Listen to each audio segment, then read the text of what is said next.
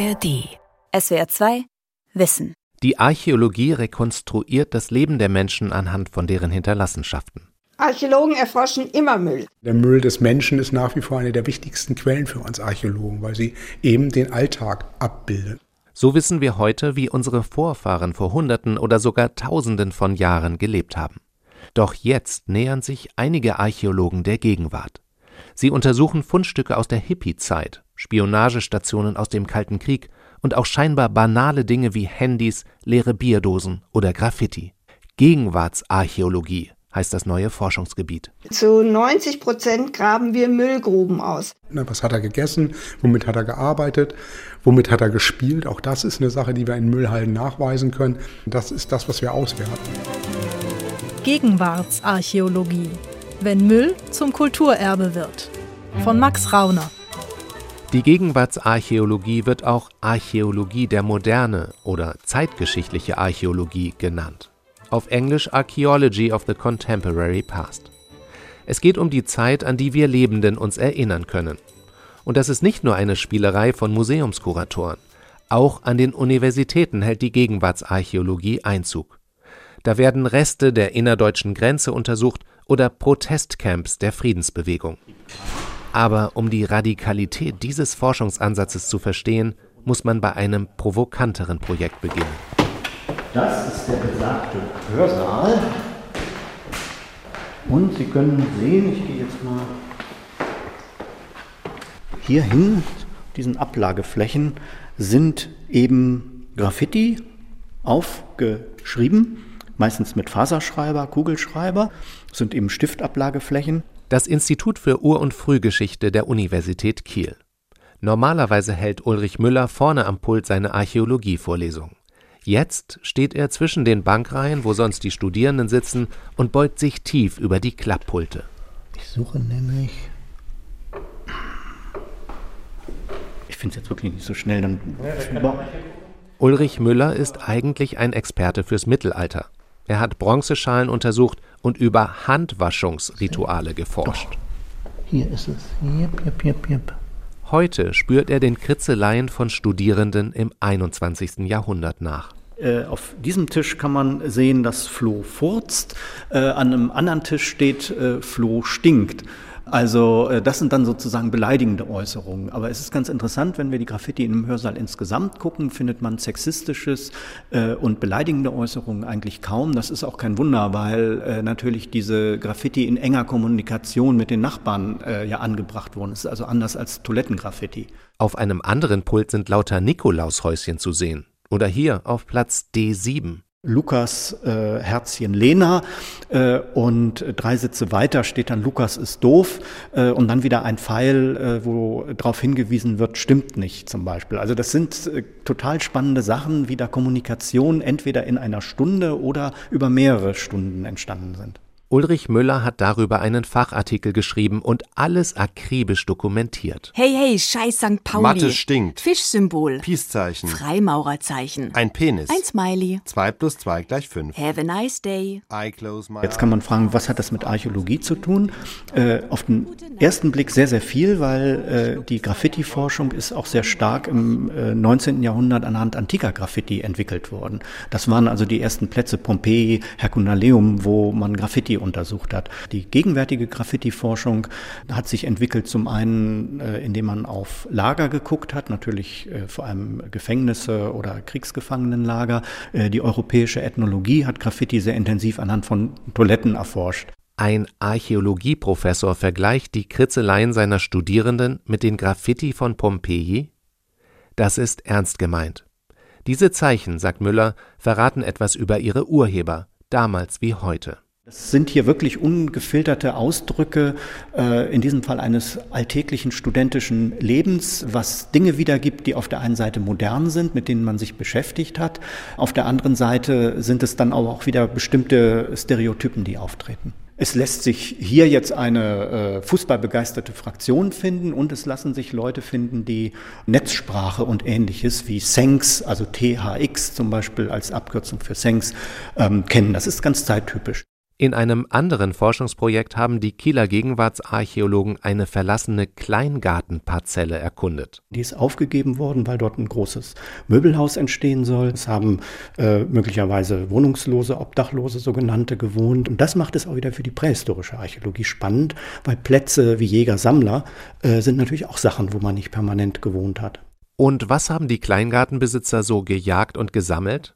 Die Fundstücke sind in einer Vitrine ausgestellt. Flickset für Fahrradreifen. Streichholzschachtel mit Streichhölzern. Ventil eines Autoreifens. Wodkaflasche ohne Deckel. Gartenzwerge. Zwei Gartenzwerge, das ist natürlich sozusagen der Top-Act, wie man sich das auch vorstellen kann. In der Kleingartenanlage, es sind solarbetriebene Gartenzwerge.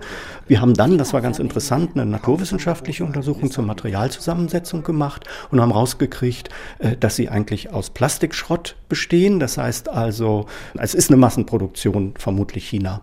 Die Gegenwartsarchäologie ist gewöhnungsbedürftig. Jeder weiß doch, wie es in einem Kleingarten zugeht. Auch die Soziologie hat sich schon damit befasst. Welche Erkenntnis kann darüber hinaus die Archäologie beitragen? Es wird sicherlich nicht die Geschichte eines Kleingartens generell neu schreiben, aber was für uns überraschend war, war die Vielfalt und dass es eben Dinge gibt, die auf den ersten Blick mit einem Kleingarten vielleicht doch nicht zusammenhängen, äh, wie zum Beispiel eine Schweißstange, die wir gefunden haben. Die Schweißelektrode wurde nicht zum Schweißen benutzt, sondern um Blumen daran festzubinden. Also es ist quasi die Umnutzung von Gegenständen, die uns fasziniert hat, die in der Archäologie immer, auch in früheren Epochen, eine ganz, ganz große Rolle gespielt hat. Äh, und was uns fasziniert hat, wir haben eben nicht nur die Nutzung der letzten Kleingartenphase gefunden, äh, sondern auch quasi Müll, die nach der Auflassung der Parzelle entstanden ist, wo also Leute dort noch gehaust haben oder vielleicht gegrillt haben.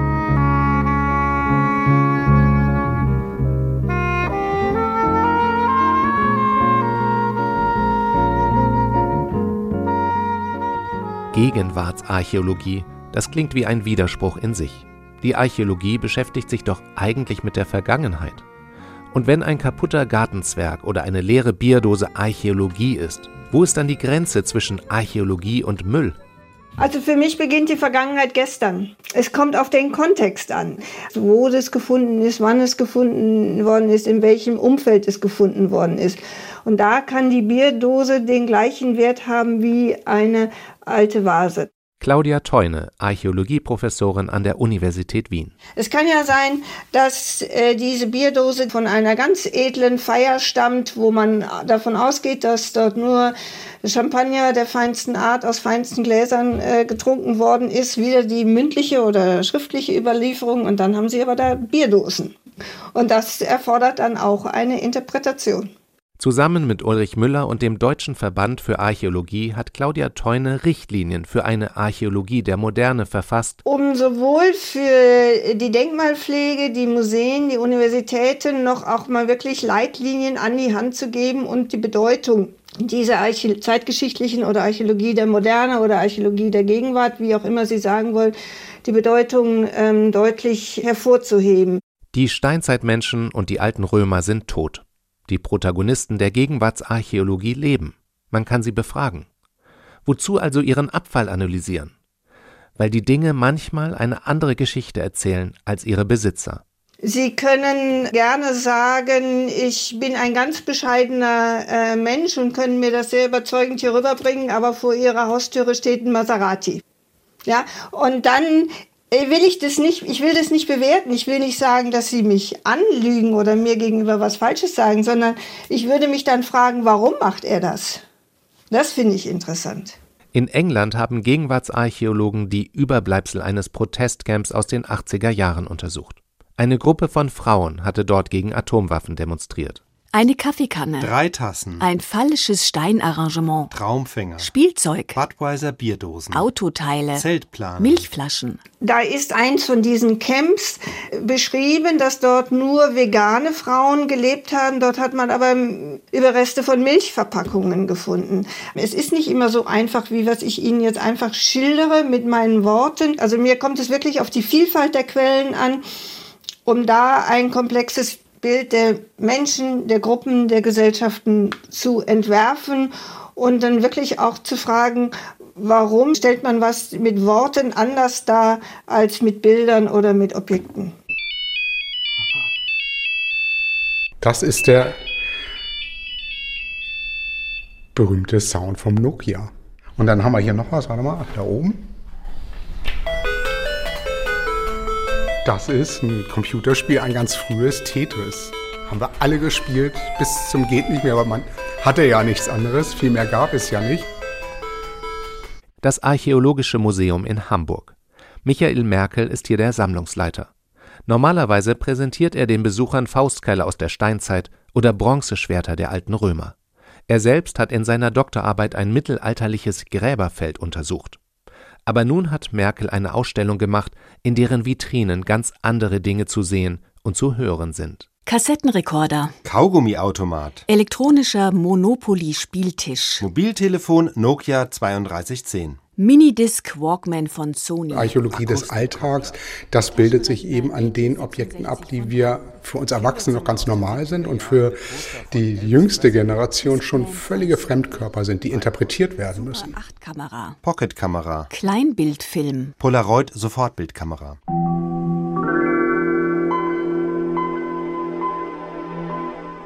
Na?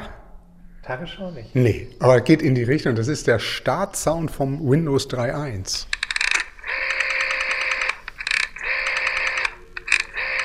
Und das ist die Wählscheibe an einem analogen Telefon.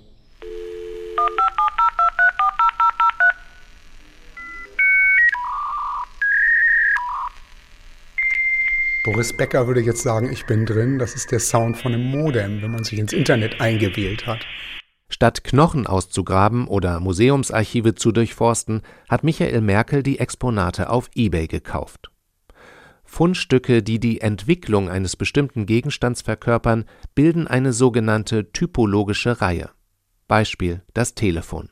Da ist sogar auch eine Art Knochen dabei. Wir haben mal aufgestellt, so wann, wie sieht das erste Telefon aus, eben besagtes Autotelefon. Und dann geht das rüber zu dem sogenannten Motorola-Knochen, der wirklich auch kaum in die Hosentasche passte, höchstens in die Handtasche.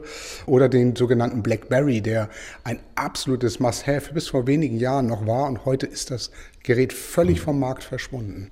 Wenn man als 50-Jähriger durch die Ausstellung des Archäologischen Museums geht und dann einen Walkman für Audiokassetten wiedererkennt, fühlt man sich fast schon wie ein Steinzeitmensch. Immerhin gehörte man damals zur Speerspitze des Fortschritts. Man muss sich mal überlegen, was der Innovationsschub von dem Sony Walkman war. Da konnte man Musik mitnehmen. Man war mit der Musik mobil und das hat man gelebt. Und das ist ein Ausdruck auch der, Lebens, der Lebensweise und des Lebensgefühls gewesen, dass man sportlich tätig sein konnte, dass man im Freien ähm, die Musik, die man bis dahin eigentlich ja nur in der heimischen Stereoanlage im Wohnzimmer oder im Jugendzimmer hatte, hatte man jetzt auf den Ohren. Also Musik auf den Ohren und zwar immer dann, wenn ich das wollte. Die Gegenstände erzählen Geschichten über den Menschen, egal ob es ein 40 Jahre alter Walkman ist oder eine 1000 Jahre alte Ritterrüstung. Der Unterschied ist, dass die Fundstücke der Gegenwartsarchäologie vielen Menschen noch in Erinnerung sind, zusammen mit ihrem Soundtrack. Es gibt ja nicht nur eine, eine Archäologie der Dinge, sondern wir haben auch so eine Art Archäologie der Geräusche gemacht. Die Schreibmaschine ein Sound, der wirklich verschwunden ist. Den nutzt keiner mehr und da kann kein Kind heute mehr was mit anfangen.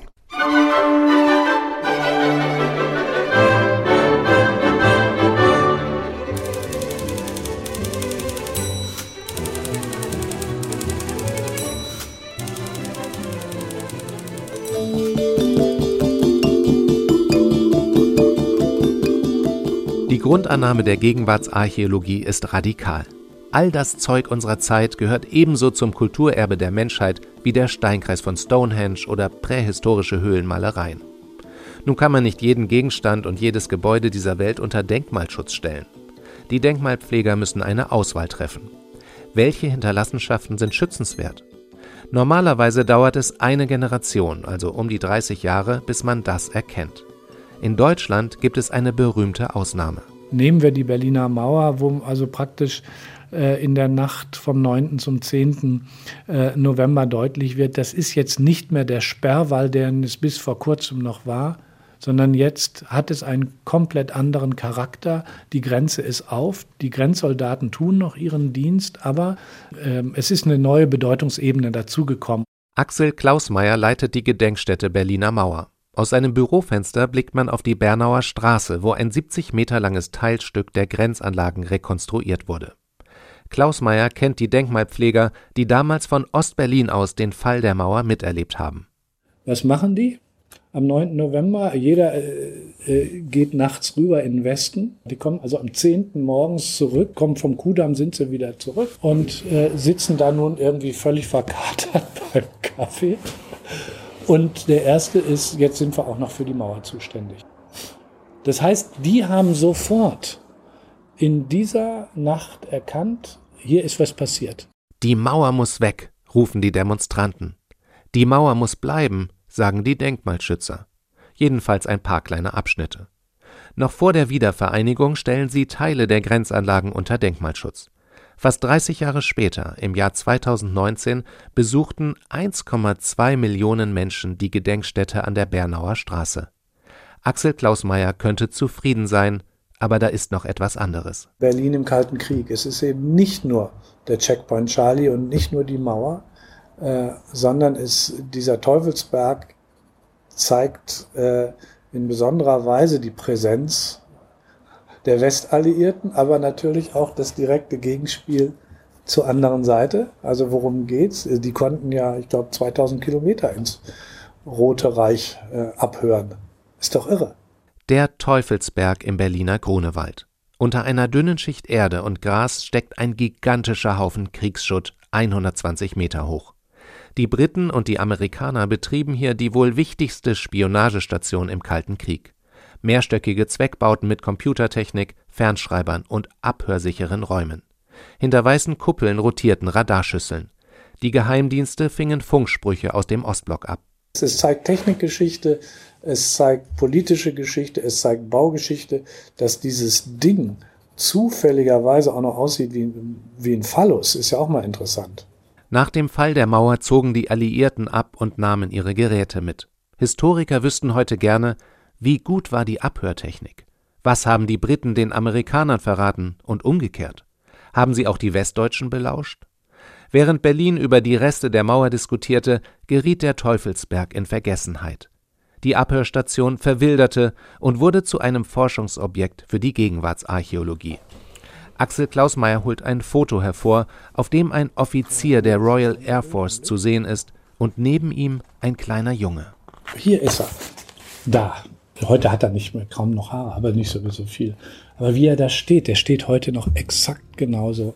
Und hier ist er mit seinem Vater und der Vater war ja der Chef vom Teufelsberg.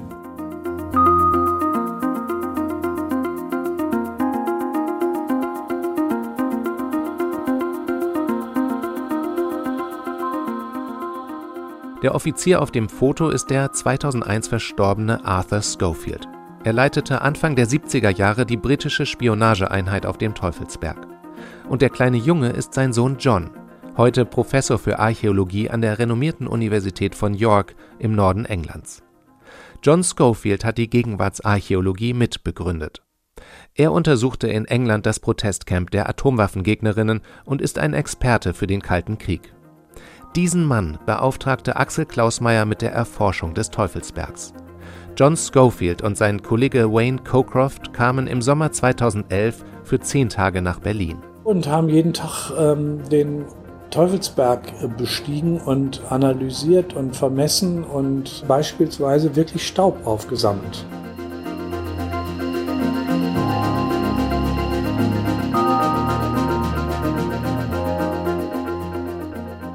John Schofield hat ein Café im historischen Stadtzentrum von York als Treffpunkt vorgeschlagen. An seine Mission auf dem Teufelsberg erinnert er sich gut. We needed to be really careful because there were big holes in the floor because the floors were often on a raised up wir mussten wirklich vorsichtig sein, es waren große Löcher im Boden. Die Böden waren oft höher gelegt für die Klimaanlage und für allerlei Kabel. Einige Paneele waren herausgenommen worden, um die Kabel zu entfernen. Dort lagen Exkremente und Tierkadaver, Füchse und Katzen. Es war eine unangenehme, pechschwarze, stinkende, gefährliche und doch absolut faszinierende archäologische Stätte. Wir wollten jedes Detail dokumentieren. Es könnte ja wichtig sein. And we wanted to get every detail because every detail on an archaeological site is obviously potentially really important. Vinylfliesen der Firma Mero. Dämmstoffplatten. Verzinkter Faraday-Käfig.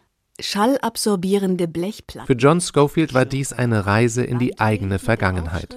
An diesem Ort hatte sein Vater Arthur gearbeitet. Morgens sah der kleine John seinen Vater mit einem schwarzen Opel zur Arbeit fahren. Er durfte nie mitkommen. Der Vater hatte den Official Secrets Act unterzeichnet, ein lebenslanges Schweigegebot. Hochfrequenzstörfilter. Druckluftkabel. He never spoke about what he did there. Not a word. Uh, Er redete nie darüber, was er dort tat. Kein Wort. Ich fragte ihn, als ich erwachsen war, aber er wollte nicht darüber reden. Er gab zu, dass er dort gearbeitet hatte. Jeder wusste, dass dort Geheimdienste tätig waren, das war kein Geheimnis. Und dass er ein Team von Linguisten leitete, die Gespräche aus dem osteuropäischen Raum übersetzten. Dass dort abgehört wurde, war allgemein bekannt. Aber darüber hinaus wurde nichts darüber verraten, wie es auf dem Teufelsberg zuging. Auch über die Beziehungen zwischen den Briten und den Amerikanern und solche Dinge wurde nie gesprochen. Es gibt ein offizielles Foto von Arthur Schofield, wie er in seinem Büro am Schreibtisch sitzt, mit Schlips und Hemd und den Schulterklappen eines Wing Commanders. Vor sich ein Aschenbecher und ein Blatt Papier oder ein Briefumschlag. Er hat die Hände darüber verschränkt und lächelt geheimnisvoll wie die Mona Lisa. that search for that room became a bit of an obsession actually. Die Suche nach diesem Raum wurde ein bisschen zwanghaft. Es gab ein, zwei Tage, die wir in dem britischen Gebäude verbrachten. Ich wusste, dass mein Vater dort sein Büro gehabt haben musste. Ich hatte das Foto im Kopf und war abgelenkt. Wayne lief herum und machte Aufzeichnungen, aber ich versuchte mir vorzustellen, wo das Büro wohl gelegen hat. Hier vielleicht. Oder eher da drüben? Keine Chance. Das Gebäude war zu sehr verändert worden. Ich merkte irgendwann, dass dies einfach sinnlos war. Was auch immer früher war, heute ist es nicht mehr dasselbe. It's just not here. Whatever it was back then, it's not the same now. Die beiden Gegenwartsarchäologen lieferten einen 120-seitigen Bericht ab. Für John Schofield ist die wichtigste Erkenntnis, dass die Briten und die Amerikaner damals vermutlich kaum Informationen austauschten. Es gab nur eine schmale Treppe zwischen den beiden Gebäudetrakten, die Tür gesichert mit einem Kombinationsschloss. The big conclusion, I suppose, is the fact that the British and the American operations weren't integrated. This, you know, this, the, the Das wichtigste Ergebnis ist, dass die Briten und die Amerikaner ihre Spionagetätigkeit nicht miteinander abstimmten. Die besondere Beziehung, die zwischen beiden Ländern traditionell beschworen wird, kann auf dem Teufelsberg nicht besonders gewesen sein, wenn sie völlig getrennt gearbeitet haben. Diese Erkenntnis findet man sonst nirgendwo, sondern es ist das Ergebnis unserer Geländeuntersuchung. not written down anywhere. There's no, no one has said that, and there's no documentation to that effect. So that's a conclusion we came to from the, from the physical examination of the building. Nachdem die Archäologen abgezogen waren, kamen die Denkmalschützer. Fast 30 Jahre nach dem Fall der Berliner Mauer, am 30. Oktober 2018, stellte der Berliner Senat den Teufelsberg unter Denkmalschutz.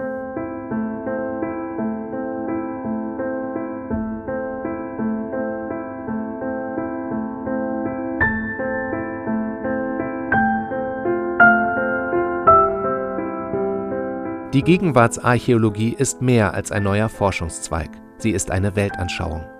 Sie gibt uns eine neue Perspektive auf uns selbst.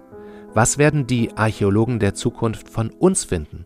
Was soll in Erinnerung bleiben von unserer Zeit, von dieser Gesellschaft, von diesem Land, von mir? Und wer entscheidet das? We can and we should challenge authority. If we think authority is getting it wrong, we should challenge it. Wir können und sollten Autoritäten herausfordern, wenn wir glauben, dass sie sich irren. Wir sollten davor keine Angst haben. Die Gegenwartsarchäologie ist unsere Chance, mit Konventionen zu brechen, uns selbst herauszufordern und eingefahrene Wege zu verlassen. All diese Projekte, einschließlich Teufelsberg, sind ein Beispiel dafür. Teufelsberg included are, a, are an example of that, really. Gegenwartsarchäologie heißt, dass man sich nicht nur für das Leben der Pharaonen und Königinnen interessiert, sondern auch für diejenigen, die sonst am Rand stehen und schnell vergessen werden. John Schofield und seine Doktorandin Rachel Kiddey interviewten obdachlose Menschen in Bristol und York und dokumentierten ihre Schlafplätze mit dem Handwerkszeug der Archäologie. Verrostete Feuerzeuge. Spritzen. Schlafstätte aus Pizzakarton. Zigarettenkippen. Brillengläser. Plastikbesteck. Schlafsäcke. Aufgeschnittene Bierdosen. Da ist sie wieder, die Bierdose. Ein umgenutztes Objekt. This was people creating, creating cooking trays for heroin. So this was Damit haben die Leute kleine Schalen zum Heroinkochen hergestellt. Man entfernt den Boden der Bierdosen und formt aus einem Streifen Blech an der Seite der Dose einen Griff. Umgedreht hat die Bierdose eine Mulde, in der man die Droge von unten mit einem Feuerzeug erhitzen kann. Dann zieht man eine Spritze damit auf und setzt sich einen Schuss. In ihrer Doktorarbeit bezeichnet Rachel Kiddy die Obdachlosen als Kollegen. Und in dem Fachartikel stehen zwei von ihnen mit in der Autorenzeile. Sie hatten geholfen, die Fundstücke auszugraben und zu interpretieren, und auf einer Fachkonferenz hatten sie vom Leben ohne Obdach berichtet. Eine der beiden hat jetzt eine Wohnung und möchte ein Buch schreiben. Es gehe nicht darum, künftig kaputte Feuerzeuge im British Museum auszustellen, schreibt das Team, sondern der Obdachlosigkeit einen Platz auf der Landkarte zu geben. What point is that an acceptable and reasonable part of the archaeological record Wann besitzt ein Fundstück einen archäologischen Wert, sagt etwas über die menschliche Vergangenheit aus und wann gehört es einfach in den Müll? Darüber kann nicht einfach der Zeitpunkt entscheiden, also ob etwas nun 1000 Jahre oder 100 oder 50 Jahre alt ist. Das ändert sich sowieso ständig. Hängt es vielleicht an der Art der materiellen Kultur? Eine Bierdose, die zum Heroinkochen verwendet wurde, würden viele Menschen nicht als Kulturerbe betrachten. Anders dagegen Konfetti von einer königlichen Hochzeit, das auf dem Bürgersteig liegen geblieben ist. Das würden viele Menschen vielleicht ziemlich interessant finden. Totally different things, and people might just have a different attitude towards them. Oh, it's confetti from the royal wedding. That's really interesting. Die Gegenwartsarchäologie stellt uns vor ein Dilemma. Wenn das ganze Zeug, der Kram auf den Dachböden, der Elektroschrott der Konsumgesellschaft ein potenzielles Kulturerbe ist, dürfen wir es dann überhaupt wegwerfen? Sollen wir die Bierdosen und kaputten Handys nicht besser gleich zur Universität bringen oder ins Museum?